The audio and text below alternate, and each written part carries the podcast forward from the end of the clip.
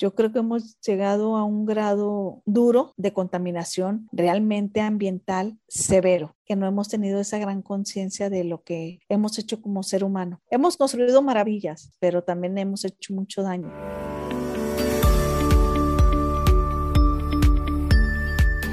Bienvenidos a Arquitectura del Alma, el podcast que nos ayudará a todos a tomar las mejores decisiones en arquitectura, construcción y edificación con Bianca López y Mario Montenegro.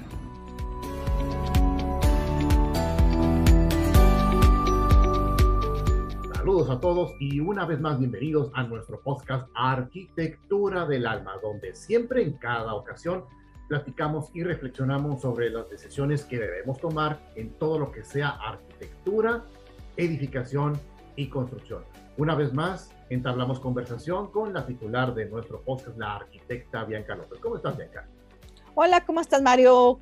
Aquí viendo los temas y sobre todo, pues ahora vamos a tocar un tema muy relevante de tanta contaminación, tantas cosas que hemos, estamos haciendo el ser humano, ¿no? Que nosotros lo comenzamos y deberíamos de terminarlo cuando lo hacemos. Algo hay en nosotros que no damos el paso decisivo para hacerlo. Fuerza de voluntad de poder hacer las cosas que sabemos que estamos haciendo daño. Y a veces en Monterrey tanta carne asada que hacemos, tanto humo y lo vemos normal. Y sin embargo también es un tema de contaminación, así como ahorita los vehículos que no están regulados. Y hablando de arquitectura, construir con conciencia, porque en la obra hay mucho desecho plástico, vidrio. Como tú sabes, yo he tenido empresas de reciclajes porque yo iba desde la recolecta a quitarle el tapón, eh, separarlo del que era claro, el color, y hablábamos de la gran diferencia e importancia de tanta contaminación, que los ríos están llenos de basura, lo que estamos viviendo del sargazo, esa raíz de tanta contaminación, y que el ser humano es el único que lo ha provocado. Y falta esa conciencia y al construir, porque inclusive hasta los mismos muchachos cuando están en la misma obra, mira, llevan su lonche, pero llevan también su, o su vasija de plástico, que hay veces que no la lavan y ahí la dejan. Tiran la bolsa de plástico con lo que envolvieron el sándwich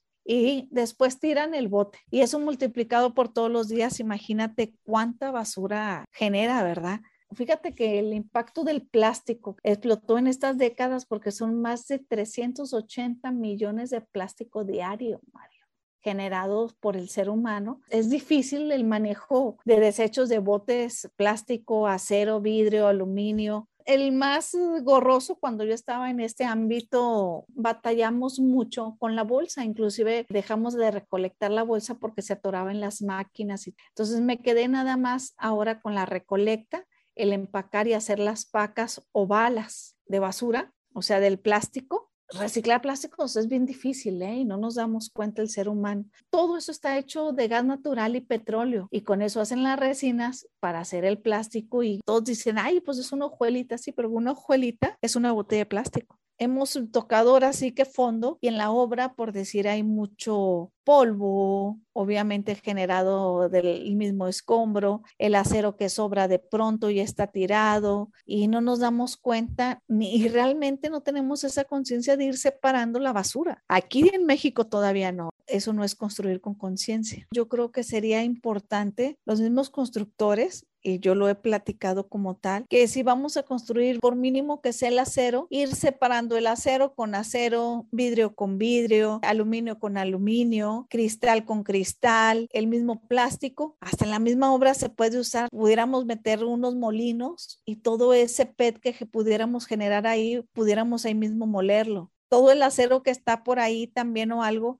siempre sirve para algo en la obra antes de tirarlo o si no poner el contenedor y que se lo lleven como tal acero, no todo revuelto como se hace actualmente en la obra, que se tiran y ahí van al, camión, se tira y van tirando escombro, basura, todo revuelto. Y todo eso puede ser utilizable en la obra, inclusive el cartón, porque pues también cartón, cuando ponemos piso se desperdician todas las cajas de cartón, pues si se compacta, también se hace una paca. Necesitamos más bien una supervisión de alguien con conciencia en manejo de, de, residuos y saber qué hay que hacer con ellos, dónde se pueden vender, qué se pudiera hacer, saber que tienes un impacto bueno tanto económico como en salud, porque pues evitas moscas, evitas zancudos, cucarachas, de todo. a la hora de construir, pero cuando es una obra es tener una casa que respire y ventilación siempre que salgan las bacterias. Y la otra es cómo vamos a bajar la basura si es un edificio, cómo manejarlo en un hospital, cómo manejarlo en una escuela y en un hogar. Es totalmente diferente la cultura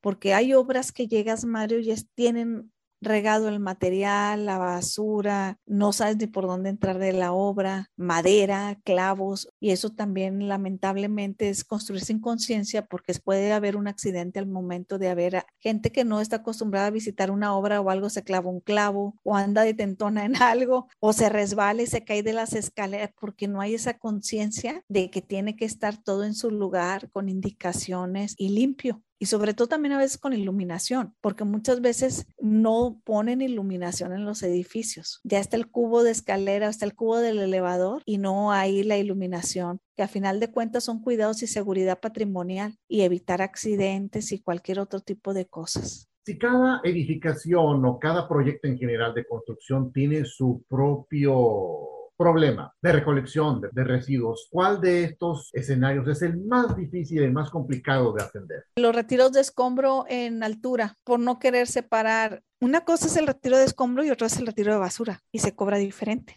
lo que hacen es poner todo en contenedores y vámonos. La idea es bajarlo rápido por el costo que implica la altura. No es lo mismo tener escombro en edificios en el último piso, en el penthouse, ya que estás terminando, que a mero abajo y en vez de manejar un solo elevador para subir los materiales, debería de haber otro que esté bajando los desechos. En la obra a veces, para no pagar un retiro de escombro o un retiro de basura, lo que ponen es al velador que queme la basura en la noche. Y esos gases son contaminantes.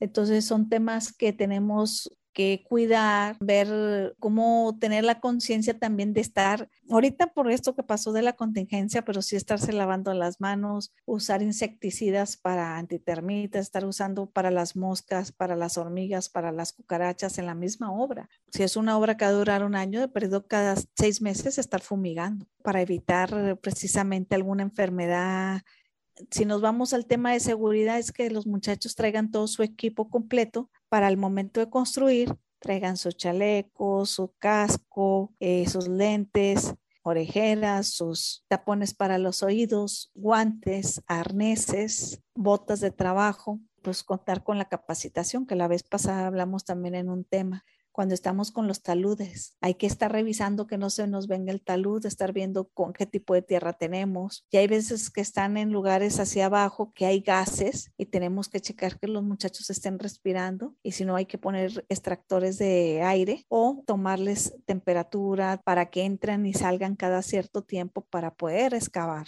Estoy intuyendo que, que la construcción con conciencia está peleada con la economía. Es caro todos los accesorios reales que debería de tener una obra y toda esa logística al costo de una obra normal, yo creo que sí se incrementa de un 35%, bajita la mano, Mario. No sé si por ser competitivos, si por ganar el proyecto, si por ganar el cliente, omitamos adrede agregar esos datos en la cotización con tal de ganar la cuenta. Así es, Mario. Lo que pasa es que los precios están muy regulados. El costo por decir del metro cuadrado es, se, hay un estándar y mucha gente no se sale de ese estándar que ve sin estudiar bien lo que ocupa en la obra. Y yo creo que sería un tema muy interesante que dijeran ahora, vendemos una casa segura, ya cuenta con cámaras, con videoportero, o sea, ya con todo, que incluya todo, yo creo que sí la comprarían, ¿eh? Yo creo que es un mercado que no lo han explorado tanto y sí lo comprarían a cómo está la situación, pero sí es trabajar pensando siempre en el bienestar sustentable, pensando en la seguridad de la gente y pensando en la seguridad propia y estar checando también siempre si manejamos gases, eh, tomas de agua especiales, así como las grúas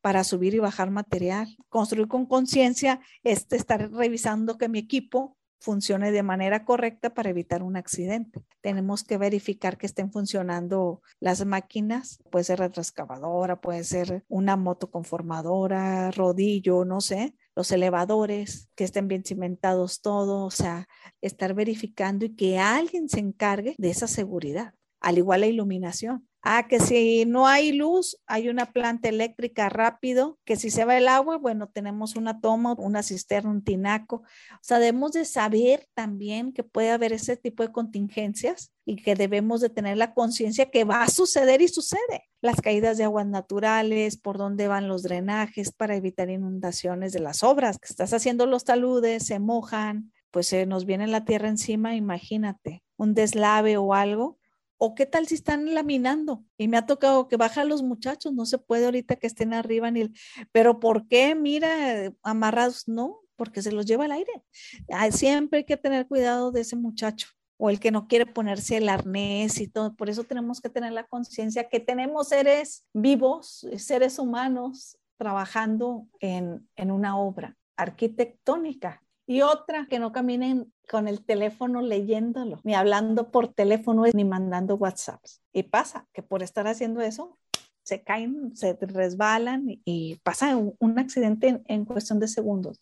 Por si hay un clavo o algo, precisamente para eso es el zapato de seguridad. El casco, pues porque si pasa algo, pues si te pegas, traes tu caso. hay un ser del porqué de las cosas, ¿verdad? En el trajinar diario de la construcción, de cada 10 proyectos, ¿en cuántos de cada 10, en cuántos estimas que sí hubo conciencia y en cuántos no hubo conciencia? 50 y 50. Y es que todavía tenemos muchas generaciones que no les gusta usar equipo, se lo quitan. O veías tirados los cubrebocas. Ya ibas y les decías, póntelo y ponlo de vuelta. ¿Sabes qué hacían muchos? Mejor se compraban su camisa de cuello tortuga y ya se la ponían. No aguantaban el cubrebocas. Es también toda la conciencia que tenemos que ver desde el diseño, pero no de la obra arquitectónica, sino el diseño de también dónde vamos a poner el material, eh, la logística de dónde se va a acomodar, dónde vamos a almacenar y cómo vas a distribuir los muchachos y hacerles un espacio para que coman. ¿Sabes qué hacen para calentar su lonche? Ponen todas las maderas y todo y sale el humo negro pero todo eso lo inhalamos todos. Pues imagínate, junta todos los contaminantes, más el polvo, más todo. Yo creo que hemos llegado a un grado duro de contaminación realmente ambiental severo, que no hemos tenido esa gran conciencia de lo que hemos hecho como ser humano. Hemos construido maravillas, pero también hemos hecho mucho daño. Digo que yo ahora que fui a Malasia, me impresioné de toda la basura que hay, Mario. Está hermoso Malasia. Están hermosas las Petronas pero a pocos kilómetros hay hectáreas completas hasta arriba de basura, porque China no quería recibir residuos ya que no fueran reciclables. Y creo que en aquel entonces ya estaban trabajando los activistas o la gente de allá para ya no dejar que entrara tanto plástico que no se podía reciclar.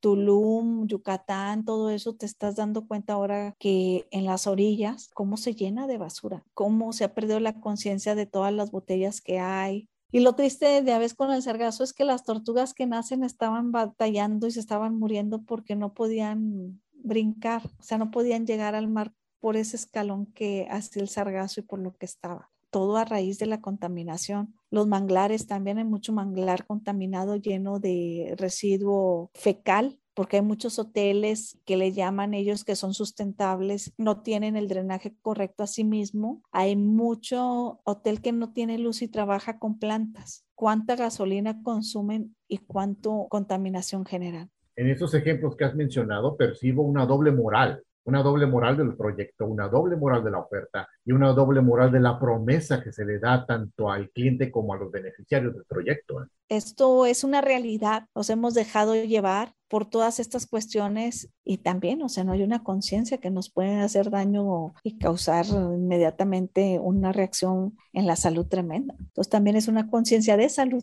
Todo va englobado a la carrera de ingeniería, arquitectura, pero sí desde un punto de vista que más bien no lo queremos ver. Y cuando tengo frente a mí los dos espectros de cuidar esta conciencia y la de ganar el proyecto, ¿cómo puedo conjugarlos para poder trabajar y hacer todo bien? Es hacer un plan de trabajo, como yo te digo, desde inicio, dónde vas a almacenar, dónde vas a poner todo tu equipo y hacer una logística desde inicio. Y hablar bien con el cliente, calcular bien lo, la basura que vas a sacar, el costo que va a tener. Me ha tocado a mí demoler donde hay hasta 10, 20 hectáreas, Mario, limpiar donde está sucio. Cuando ve el cliente, ¡ay! ¿Cuántos camiones? Pues sí, todo esto es lo que hay en un terreno que nunca limpiaron. Y hay clientes que te dicen, Mario, qué malo. Y, dices tú, no, no, pues, ¿cómo crees que voy a quemar todo este volumen? El detalle es que no la separamos, no tenemos esa conciencia. Hay tarimas, hay alambre, cable, acero, plástico, hay bolsas, bolsas de cartón, hay cartón, aluminio, no, no voy a terminar. Sin embargo, es un mercado de los mejores que hay y te puedo decir 20 mil cosas que hemos aprendido en el mercado por qué nos gusta la merma y que por qué andamos agarrando la basura. Y sin embargo, de la basura, pues he tenido yo beneficios. Hay veces que del mismo acero lo he fundido y he hecho piezas diferentes. Hice una banca, hice un, un cesto de basura, hice una mesa e inclusive aprendí a hacer molinos. Diseñamos también compactadoras para el cartón, pero fue un camino que hicimos durante varios años. Ahí seguimos todavía en ese tema del reciclaje, la basura y ver el cómo se eficientar la obra, que te ensucies y verificar que se estén llevando de una manera correcta la basura y con una logística buena. Hay mucha basura por todas partes. No nos damos abasto con toda la basura que hay. Va a estar muy triste si esto también no para y ahora más con tanto electrónico. Yo creo que no hemos tomado la suficiente conciencia como seres humanos y como seres vivos que nos estamos acabando el mundo. ¿Qué te parece si terminamos con un mensaje esperanzador? pues es simplemente que tengamos la conciencia que nos estamos dañando nuestra propia vida con tanta tala de árboles, con todo lo que hemos deshecho de la naturaleza, que la madre tierra nos lo va a cobrar muy caro. El tema de hoy es uno de los más difíciles que nos ha tocado platicar, pero era necesario para que tomemos y le demos la dimensión verdadera a la palabra conciencia en este caso conciencia en la construcción. Mencionamos finalmente los datos generales de Corporativo Lobby Construction and Design. Sí, estamos en www.constructionanddesign.com.mx y www.corporativolo.com y el teléfono de la oficina es el 8347-9623 en Monterrey, México, exactamente. Las páginas de Facebook son las mismas. Hasta aquí llegamos el día de hoy y continuamos en nuestro siguiente episodio de Arquitectura del Alma. Un abrazo para todos. Nos vemos, Bianca. Bye, Mario.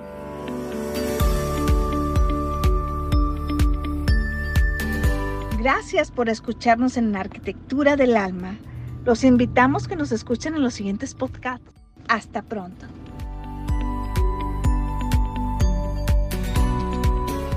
Arquitectura del Alma es una producción de Corporativo LOB SADCB, Monterrey, México, año 2021.